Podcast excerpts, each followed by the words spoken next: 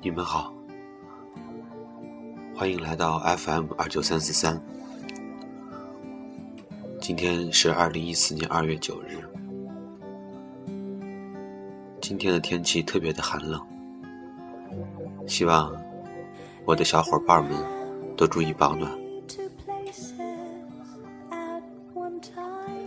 今天读一篇文章，叫做《向美好的旧时光道歉》。向美好的旧时光道歉。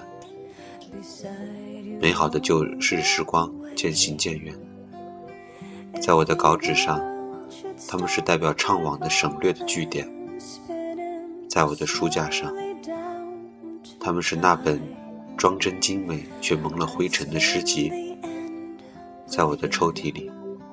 他们是那张每个人都在微笑的合影，在我的口袋里，他们是一句句最贴心的劝语忠言。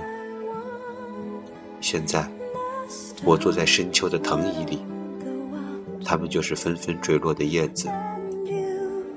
我尽可能接住那些叶子，不想让时间把它们摔疼了。这是向他们道歉的唯一方式。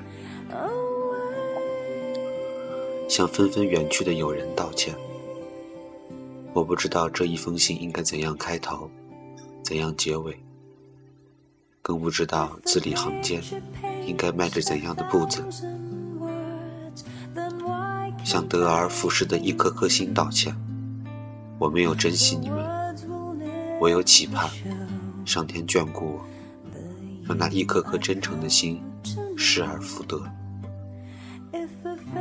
向那些正在远去的老手艺道歉。我没能看过一场真正的皮影戏，没能找一个老木匠做一个碗柜，没能找老裁缝做一件袍子，没能找一个剃头担子剃一次头。向美好的旧日时光道歉，因为我甚至没有时间怀念，连梦都被挤占了。我们走得太快，与生命中的一些美丽景致擦肩而过。